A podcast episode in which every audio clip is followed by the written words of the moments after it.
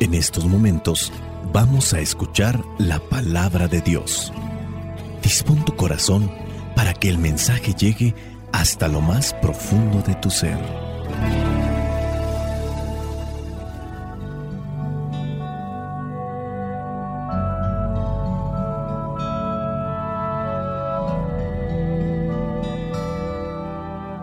El Evangelio que la iglesia nos presenta para el día de hoy corresponde a Lucas capítulo 11 versículos del 42 al 46.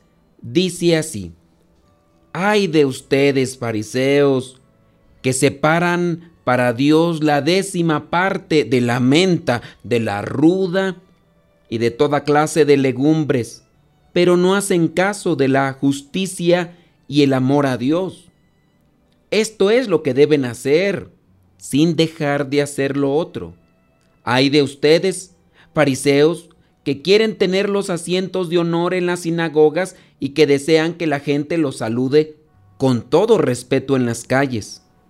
Hay de ustedes, que son como sepulcros ocultos a la vista, los cuales la gente pisa sin saberlo. Le contestó entonces uno de los maestros de la ley. Maestro, al decir esto nos ofendes también a nosotros. Pero Jesús dijo, hay de ustedes también, maestros de la ley, que cargan sobre los demás cargas que nadie puede soportar, y ustedes ni siquiera con un dedo quieren tocarlas. Palabra de Dios, te alabamos Señor. Señor Jesucristo nuestro divino Salvador. Gracias te damos por tu infinito amor. Te escuchamos en la palabra, te recibimos y adoramos en la Eucaristía, te servimos en los hermanos.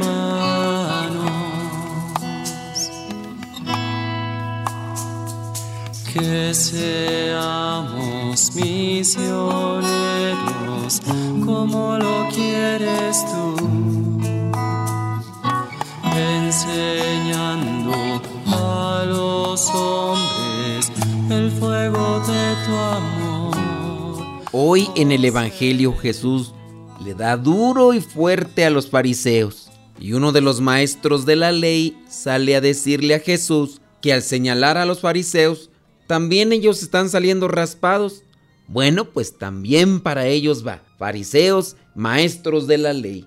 Todos tenemos algo de fariseos, presumidos, cuando cumplimos o buscamos cumplir con esos preceptos que a veces son sin importancia y nos olvidamos de lo elemental, nos olvidamos de los compromisos o mandamientos más importantes. A veces ni siquiera nos damos cuenta, necesitamos la ayuda de alguien que realmente nos quiera, aunque nos diga lo que nos cala, porque a veces pensamos que el que nos quiere no nos va a herir y llegamos a pensar que si nos dijo algo que es verdad y nos cala, entonces no es nuestro amigo Ojalá y nos rodeemos más de esas personas que buscan decirnos las cosas como son para que mejoremos, para que progresemos, para que maduremos en la fe. La cuestión es ir creciendo en edad, algo que no se puede detener, y también ir creciendo en sabiduría, porque te imaginas creciendo en edad y siendo igual de mañoso, de fariseo, de necio, de terco que antes o incluso hasta peor en vez de ir para adelante vamos para atrás. Necesitamos la ayuda de los demás para ser conscientes de esta realidad. Muchas veces yo me doy cuenta que soy muy exigente con los demás, pero a veces no soy tan exigente conmigo mismo. Hace poco yo les preguntaba a las personas en el programa de radio que tenemos que si llevaban a cabo este trabajo que deberíamos de realizar todos que se llama introspección. Esta introspección se define como la capacidad para observar, para atender y conectar con nuestro mundo interno. Este proceso se tiene que realizar para incrementar nuestro nivel de conciencia acerca de quiénes somos y qué estamos buscando o si hemos avanzado buscando lo que ya nos hemos programado como una meta. Lo que viene a hacer este trabajo así de introspección permite identificar los obstáculos que a veces se interponen en la evolución de cada uno de nosotros. Si progresamos y maduramos en lo espiritual, sin duda vamos también a progresar en nuestra relación con los demás. Y ese trabajo de introspección es un examen de conciencia mirar nuestros defectos, quizá con una resonancia de lo que ya los demás, si es que tienen el valor o si es que realmente nos quieren, nos los han dicho. Porque a veces nosotros mismos no tenemos el valor de decirle a los demás sus defectos, o porque sé que se enoja y no me va a escuchar, o porque tengo miedo de perder su amistad, y por eso es que a veces no lo decimos o no nos lo dicen.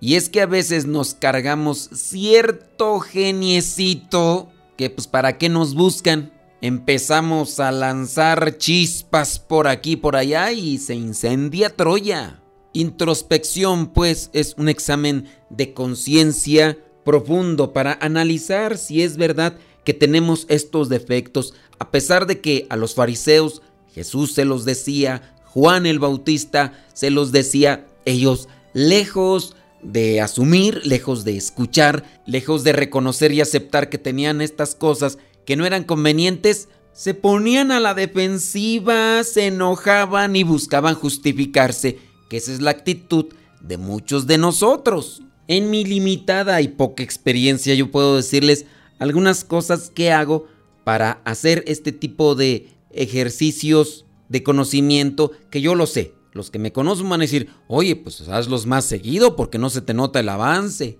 He realizado y he buscado siempre realizar estos trabajos de introspección o exámenes de conciencia. Lo primero es buscar un lugar en silencio. Hay que buscar un tiempo también para sacudirnos de todo tipo de actividad que nos perturba o que nos inquieta.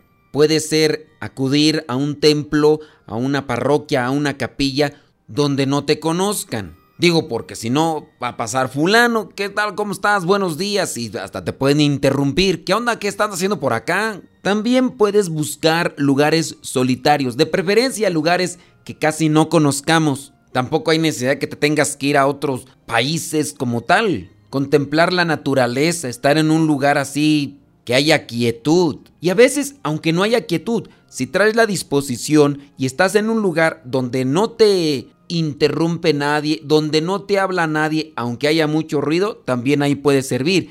Yo, en mi experiencia, te puedo decir que las pocas veces que me ha tocado, por ejemplo, viajar a ciertos lugares para compartir una meditación o una reflexión, he aprovechado los momentos de espera para agarrar el transporte y dirigirme a aquel lugar, o ya mismo arriba del transporte, esperando que no haya mucho movimiento ahí adentro del transporte, mirando el paisaje después de hacer una oración. Ahí puedo hacer esos exámenes de conciencia, ese trabajo de introspección. La otra puede ser que si tienes un espacio en el techo de la casa o si tienes algún jardín, busques entonces mantenerte en silencio, hacer una oración, tener los elementos de lo que te hayan dicho los demás y analizar cuántas veces la has regado o cuántas veces te has equivocado qué es lo que tienes que quitar y qué es lo que tienes que agregar. Analizar tu relación con los demás, incluso si te has disgustado recientemente o si tienes alguna persona con la que te disgustaste, analizar cuál fue el motivo o cuál fue la situación que le llevó a ese disgusto, si tú tuviste la culpa o si la otra persona lo tuvo. Hacer este tipo de ejercicios podría ayudarnos a mejorar y a quitar aquellas cosas que lamentablemente no nos ayudan a progresar espiritualmente. Regresemos al pasaje bíblico. Versículo 42. Ahí comienza diciendo Jesús, Ay de ustedes, fariseos, que separan para Dios la décima parte de la menta, de la ruda y de toda clase de legumbres, pero no hacen caso de la justicia y el amor. Buenos para separar las cosas, como la ruda, la menta, pero ¿y de la justicia? ¿Y del amor? ¿Y de la caridad? A veces nos enfocamos en estas cuestiones meramente ritualistas, de que cómo te vas a sentar cuando vas a hacer la oración, de que si te hincas, de que si es de pie, que si es con las manos levantadas, que si con las manos al pecho, que si es con una sevillana o mantilla en la cabeza, que si es con este tipo de ropa. Y se nos olvida en sí lo que es la práctica de la justicia y el amor, la caridad, la generosidad. Dice el versículo 43 nuevamente, hay de ustedes, fariseos, que quieren tener los asientos de honor en las sinagogas y que desean que la gente los salude. Y así podemos estar con los servicios dentro del templo, dentro de la parroquia, en la iglesia. Hacemos las cosas muy bien. Quizá cuando estamos en el coro, ya le tocó el servicio de liturgia. Es demasiado exigente, es muy radical, es bueno eso. Pero, ¿y qué tal con la justicia, el amor y la caridad? Oye, muy puntual para estar ahí con lo del coro, exigente para con los instrumentos que estén bien afinados, exigente para con sus hermanos cuando les toca proclamar la palabra de Dios, que vayan bien vestiditos y demás. Si se equivocan, los regaña así fuertemente porque todo debe de hacerse con amor y lo mejor posible para Dios. Pero ¿y qué tal la justicia, la caridad, la generosidad? Esto de hacer las cosas solamente para llamar la atención de los demás, regularmente pueden ser los del coro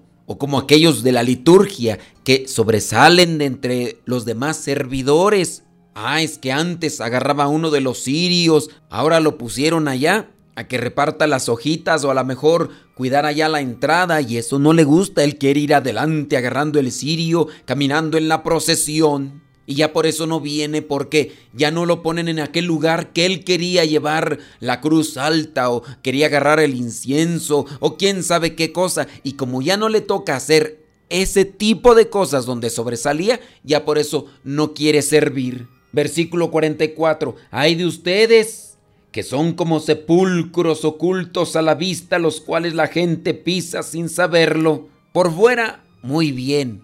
O en este caso, cuando andamos en los servicios de la iglesia, atentos, amables, caritativos. Ah, pero salimos del perímetro, de los territorios del templo y de la parroquia, comenzamos con las palabras altisonantes, con los chistes vulgares, con las pláticas de doble sentido y mirando cosas que simplemente no ayudan a progresar en la fe. Sí, pero cuando está dentro de los territorios de la iglesia o del templo de la parroquia, uy, inmaculado, inmaculada. Y te lo digo a ti, mija, para que me entiendas, no era.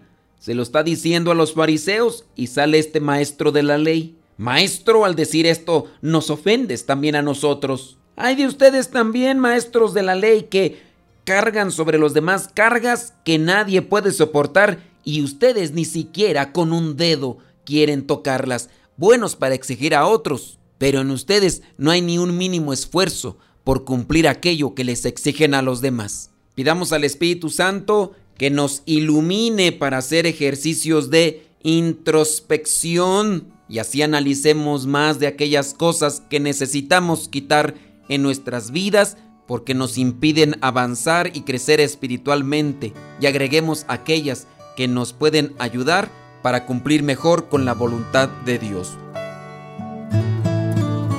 Cuánto me amas Jesús, qué infinito tu amor, moriste para salvarme. Cuánto me amas Jesús,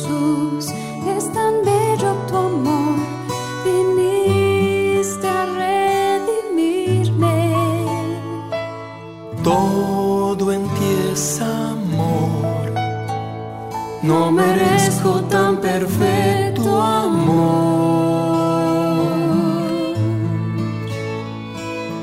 Gracias Señor, Dios del amor, siempre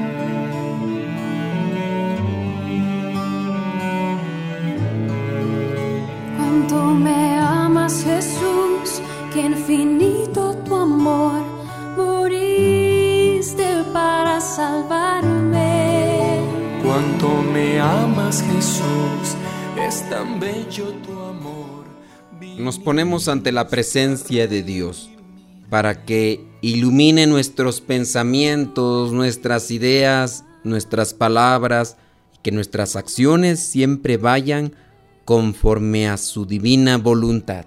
Te pido Dios Todopoderoso que en este día hagas brillar tu luz sobre mí y me des todo aquello que necesito para salir adelante, que me des todo aquello que necesito para reconocer mis defectos, para reconocer mis debilidades, para reconocer todo aquello que me bloquea el acercarme más a ti. Dame valentía para emprender nuevos retos. Dame sabiduría para tomar buenas decisiones, discernimiento para diferenciar las malas intenciones. Dame también fortaleza para no rendirme ante las dificultades y las caídas que también puedo sufrir cuando me dejo llevar por mis debilidades.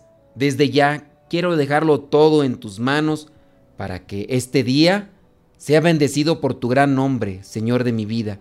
Por favor, toma cada uno de mis entornos, mi trabajo, mis estudios, mi motivo para salir adelante, y a cada uno de mis familiares, amigos, compañeros. Señor, pues solo de tu mano podremos alcanzar aquella meta que tú tienes pensada para nuestras vidas. Ayúdame, ayúdanos también bendito Señor, a ser un buen amigo, un buen confidente y una mejor persona, un verdadero hijo tuyo, que pueda ayudar en lo que fuere posible a todo aquel que me necesita, aquel que me pide ayuda y aunque no me pida ayuda, pero que yo pueda distinguir realmente cuando puedo intervenir para ayudarle. Tú bien sabes que día a día se nos presentan mil y una situaciones, por eso te pido que me hagas un instrumento tuyo para ayudar a los que más lo necesitan. Señor amado, quiero pedirte también de todo corazón que me cuides en este día junto a todas las personas que amo. Por favor, no permitas que nos suceda nada malo. Aparta de nuestras vidas los peligros del mundo, robos, asaltos, secuestros y tanta maldad en mano de nuestros propios hermanos que se han desconectado de ti, que se han enganchado con el demonio. Guárdanos de todo accidente y llévate lejos la mala intención de los enemigos, pues estoy seguro que si tú estás conmigo, que si tú estás con nosotros, nada nos puede pasar. Como ese Padre bueno y protector, tú caminas a nuestro lado. Nada ni nadie podrá hacernos daño. Muchas gracias por este día. Muchas gracias por la vida. Alabado y bendito sea, Señor. Gracias porque sé que estarás acompañándome de principio a fin en esta jornada. Espíritu Santo, fuente de luz, ilumínanos. Espíritu Santo, fuente de luz, llénanos de tu amor. La bendición de Dios Todopoderoso, Padre, Hijo y Espíritu Santo, descienda sobre cada uno de ustedes y les acompañe siempre. Soy el Padre Modesto Lule de los misioneros servidores de la palabra. Vayamos a vivir el Evangelio. Lámpara es tu palabra para mis pasos, luz en mi sendero. Lámpara es tu palabra para mis pasos, luz en mi sendero. Luz, tu palabra es la luz